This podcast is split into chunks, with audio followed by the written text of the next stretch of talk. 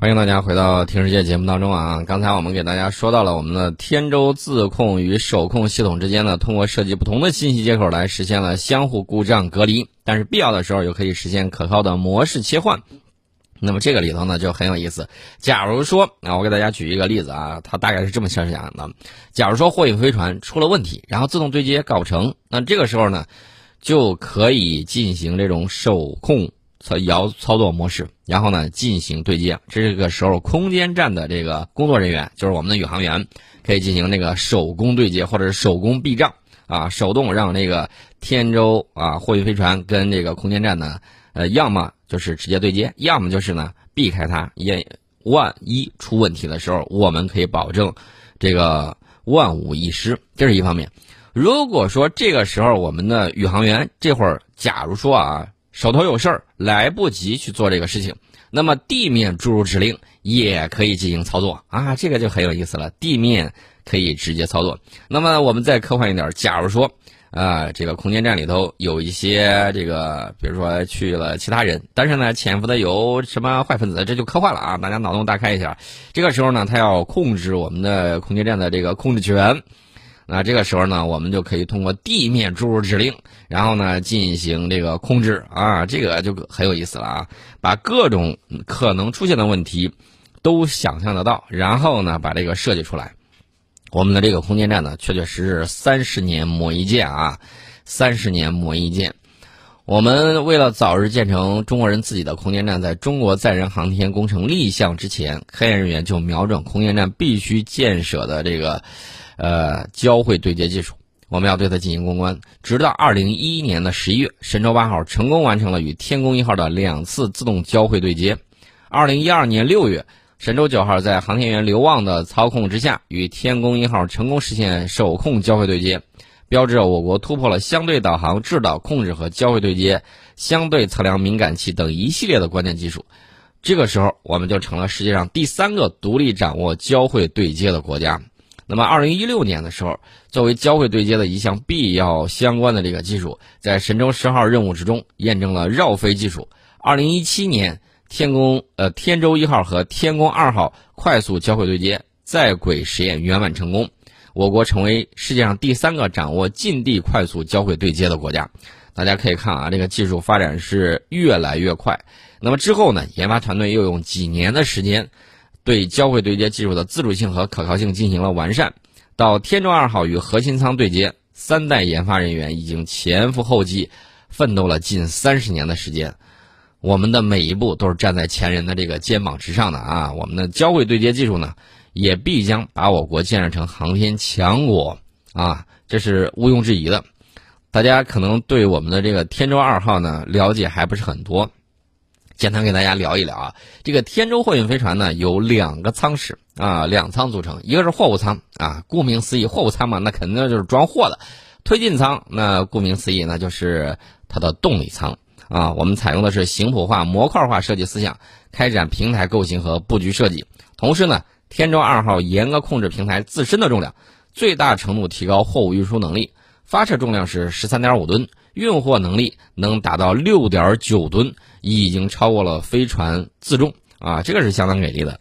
那那么大家可能会说，这呃这个运货能力六点九吨，都装了啥东西上去呢？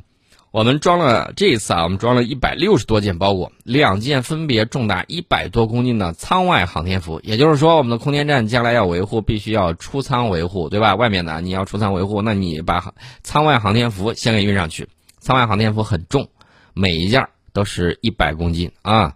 那么还有什么呢？三吨的推进剂，这三吨三吨的推进剂主要是给空间站啊加的。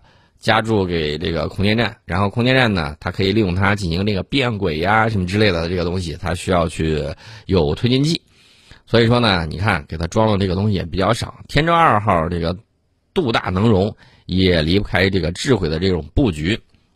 为了让这个天舟装载效率更高，科研团队根据货运飞船的这个圆形舱体结构，设计出了二十六种不同尺寸、规格、不同形状的货包。同时呢，这个飞船舱内的结构进行了特殊设计，利用蜂窝板搭起了货格，以装载不同规格的货包。为了保护好货包并方便航天员取用，整个货包都跟你坐那个飞行座椅一样啊，被这个安全锁扣给固定，航天员单手就可以把它给取下来。这里面货物备的是相当的齐啊，这个有多齐呢？鱼香肉丝、宫保鸡丁，大家说都快到中午了，宋老师别说了，口水都快出来了。啊，这是传统的这个中式菜品啊！吃上天舟二号带去了各种各样美味可口的美食，啊，当然了，这个食品不仅有主副之分，还讲究荤素搭配，让航天员可以在美食之中啊，咱不能说在空间站吃着火锅唱着歌吧，最起码吃着鱼香肉丝，吃着宫保鸡丁，这是不成问题的。然后俯瞰我们美丽的星球。那么在穿方面呢，刚才讲了，舱外航天服重达一百多公斤，服装呢共分六层。防辐射、防高低温。我们知道向阳那一面可能上百度，然后，呃，这个背阳那面可能零下一百多度啊，这个还是比较冷的。那么防高低温、压力调整等作用，还有这个生命保障系统，把航天器的很多功能呢浓缩其中。除了这个生活物资之外，刚才我们提到这个三吨的这个推进剂，在对接期间对天河核心舱进行燃料加注与姿态控制。除此之外，还有很重要一点，上去了之后不光是观光旅游的。这个可能将来我们建设一个观光旅游的太空城，可能会满足你的要求。但目前来看，我们的这个天宫二号呢，还是更多的是要去做实验。所以，这个天舟二号上去的时候，就带了好多实验设备、实验资料、一些物资。啊，届时由航天员在轨取出并进行安装。在轨运行一年，天舟二号作为这个货物储藏室，需要保障航天员的日常生活和工作物资。那么航天员怎么做到随取随用呢？因为东西很多啊，那这里头就要求有一个东西，大家知道你收快递是吧？因为这个天气原因可能会影响你收快递。空间站呢，啊，这个就要考虑到怎么把地面的物流管理技术应用到这个空间站上面。航天员可以通过扫描二维码的这种方式获得货物的位置信息和产品信息，系统还能够对产品信息的库存数量做到动态掌控。什么叫动态掌控呢？也就是说，空间站货物一分一厘的变化都会记录下来，顶上怎么动，地下你就知道它动了哪个，然后少了哪个啊，双重备份，从而确保航天员的工作呢更加轻松和便捷。这个签收速度当然很快啊，从地面发货到顺利签收仅耗时八个小时就完成了这个交会对接啊，还是相当给力的，比咱们这个顺丰快递啊一天之内送达的这种速度更快。空间交会对接啊，刚才我们已经跟大家讲了，在这儿就不多赘言啊。那么在安全方面，一旦空间站等航天器遭遇紧急情况，因为天上呢它有可能有时候有流星，肉眼看不见的那种小流星，它也有可能有。你看国际空间站它漏气儿了，各种各样出问题了，对吧？快速交会对接呢，可以迅速反应，向空间站提供各种急需的物资，或者是救助被困的航天员。这就是我们讲的可上九天揽月。可下五洋捉鳖，大家也看到了，我们可以有一些这个啊，有一些这个设备啊，全球可能也就没几家有能够救援什么呢？在水底下这个出问题的这个潜艇。那么我们再看啊，将来我们的这个航天器也好，将来我们的这个空间站也罢，会进行更多的这种科学实验，有相当多的这种技术啊，有相当多的这个设备啊，需要在太空中进行这种。怎么说呢？进行这种实验以及出成果。未来我们还考虑在这个拉格朗日 L 二点这个地方，是否考虑搞一下这个月球工业带等等等等，这个都需要去认认真真的去考虑。因为这种微重力这种环境啊，这个超真空的这个情况，对于很多物理现象、化学的这个情况呢，都有一定的这种影响啊。那么我们怎么样？弄出更好的这种材料学，更多的这种设备啊，这个都是需要大家去认认真真去考虑的这个东西。那么说完这些呢，我再给大家说一下，最近呢还有一个好消息，什么好消息呢？我国科学家首次实现了多模式量子中继，这是中国科学技术大学郭光灿院士团队在量子存储和量子中继领域取得重大进展。科研团队利用固态量子存储器和外置纠缠光源。首次实现了两个吸收型量子存储器之间的可预报量子纠缠，演示了多模式量子中继，为高速率大尺度量子网络的建设提供了全新的实现方案。这个成果呢，昨天在国际学术期刊《自然》上发表。啊，当然了，这个里面技术很复杂、很难、很很难讲清楚啊，咱也不细讲了。咱们就说一个咱们摸得着、看得见的，华为用户昨天晚上很兴奋啊，这个首个这个操作系统出现了，首个操作系统出现了。我看昨天晚上朋友圈有很多朋友就说啊，教大家怎么弄怎么弄，然后把这个东西装上去，然后用用这个效果，感觉还是很棒棒的啊。反正大家的这个感觉都很好啊。这个鸿蒙 OS 二面世，整个中国必须打赢的共同战斗。我看到这个环球时报有这么一个锐评是这个样子的。这个鸿蒙 OS 二的这个面世呢，在全球是引发了强烈的这种反响。关键问题啊，不是说我取代谷歌的这个安卓系统，它是面向未来的啊，被定义为万物互联时代的智能终端操作系统，既可用于手机，又可同时超越手机本身，适用于汽车等各种智能终端，是一步跨到目前手机操作系统前面的这个智能升级。呃，这个里面呢，我看跟他合作的啊有很多啊，包括一些这个智能家电啊什么之类的。将来你可能通过一个手机，通过这个操作系统，你就可以一机搞定所有啊。这个毫无疑问是美国打压华为和中国高科技企业逼出来的一次绝地反击和超越。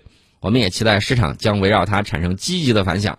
要知道，我们是全球最大的单一市场。我们没有一个自己的操作系统，这说不过去。而且呢，通过这个手机操作系统啊，将来将来啊，将来你可能在电脑终端呢，在其他这个地方啊，用到我们自身的这种操作系统啊，这个生态链的这个建立，我觉得十几亿人足够了。另外呢，它还会是打破安卓和这个苹果垄断移动互联网终端操作系统真正的这种开始。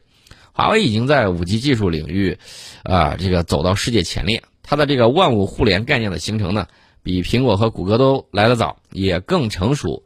所以鸿蒙 OS 二绝非仅仅是应对美方断供制裁的生疏替代之作，它有自己更先进的技术含量，志在弯道超车。所以说，未来我们互联网以及物联网对这两方面的这种建设都有非常重大的这种价值，对于我们高科技产业的独立自主尤其具有战略意义。将操作系统掌控在我们中国公司手里面，仅靠华为一家行动是远远不够的。所以说呢，我们也希望中国其他企业在维护自身利益的同时，支持华为的这种跃进啊。我们呢已经是全球最大的智能终端市场，而我们自产的智能终端设备成为了美国对中国技术打压的首轮目标。芯片和操作系统是它实施打压的两大杠杆。我们实现这两项关键技术突破已经势在必行，所以有的时候呢，你还要感谢人家打压你的啊。既然他不按规矩来，那么他打压你就让我们认识到自力更生、独立自主的这种重要性。所以啊，我们历史上有很多好的老师啊，这个他们用或者温柔或者暴烈的这种方式教会我们认清这个世界，让我们认识到落后就要挨打。千万不要骄傲，骄傲容易自满，自满容易落后，落后容易挨打，这是一连串的。我们不能呃再重复古人跳到一个坑里头，就是自大这个坑里头，我们再跳一回绝对不会了。所以说呢，继续保持谦虚谨慎的这种态度，继续把我们的科技做到世界第一。我们正在向世界第一的这个。呃，位子上去努力，我们不要像美国那样子，天天想着霸权主义宝座，这个玩意儿有什么好争的？这玩意儿全都是死胡同，多少帝国亡于此处，你还要再往这个坑里头跳，没有意义。我们要争，就争什么第一呢？科学技术，人民的这个幸福指数，人类的这种发展水平，我们要争这些第一啊，没有必要跟他玩那种什么。啊，霸道啊，什么之类的。我们早几千年的智慧就告诉你，什么叫王道，什么叫王道乐土啊。说了半天他听不懂，听不懂的时候，那咱们还是埋下头来啊，加油干，撸起袖子加油干。我们要把自己的国家建设成人间天堂。这是我给大家啊说到了一点鸿蒙的这个意义，以及我们对未来的这种展望。我们先进一下广告，广告之后跟大家接着聊。欢迎大家回到听世界节目当中。我们刚才呢说到了这个华为的鸿蒙操作系统啊，这个鸿蒙操作系统呢，将来必定的会以它为基础产生全新的这种生态，而且这个生态也必将走向世界，与安卓和苹果系统三足鼎立。其实呢，我觉得这个鸿蒙发展起来呢，不光符合我们国家，也符合其他国家，包括广大西方国家的这种利益。目前操作系统总体上都掌握在美国人的手里。美国对它的垄断比对芯片的垄断还要彻底。鸿蒙呢将带来竞争。我们也知道啊，有些国家老想这个垄断，垄断有什么好处呢？它会获得垄断的超额利润。那么这个样子呢，它倒容易不思进取。所以说呢，有了竞争，有了这个鲶鱼效应，我觉得它倒更有可能把它这个系统做得更好。有了这种竞争，美国政府和商业巨头对所有国家的态度都会多一点尊重。你看，澳大利亚没有自己的这个脸书啊，没有自己的 Facebook 呀，没有自己的这个推特呀，结果怎么样？结果，一个政府、一个国家，居然在美国的互联网巨头面前被呵斥的，跟呵斥这个什么，这个自己家的奴仆一样。哎呀，这个事儿实在是我不知道他们是怎么又。啊啊！我记得他们前两天，他们那个总理还是谁说了，澳大利亚人民又站起来了。怎么叫又呢？之前他们已经喊过一次了，说澳大利亚人民站起来。我想问一下，你之前是躺平在地上趴着呢，还是在那儿跪着呢？怎么叫又站起来了？不能这么说吧？没有谁去殖民你吧？大英只不过是往那儿流放犯人，也没有说把你打成打入另册呀。你现在不跟大英混了，你现在跟美国混。抱大腿，大腿真的就那么香吗？就不怕毛茸茸的大腿扎了你的脸？啊，这都是一些大问题。所以说呢，你看这个澳大利亚的情况已经是前车之鉴，这还是美国的盟友。大家要注意啊，中俄两个国家。呃，咱说句玩笑话，即便是想投降给美国，美国都不敢要，为啥？你体量太大了，人家要不起，他得花多大的代价才能够收买得住这两个国家？没办法，他拿不出来这个东西。你说这个三分天下而聚其一，美国不干，我霸权主义怎么可能干这种事儿？然后我把这个乌克兰给俄罗斯。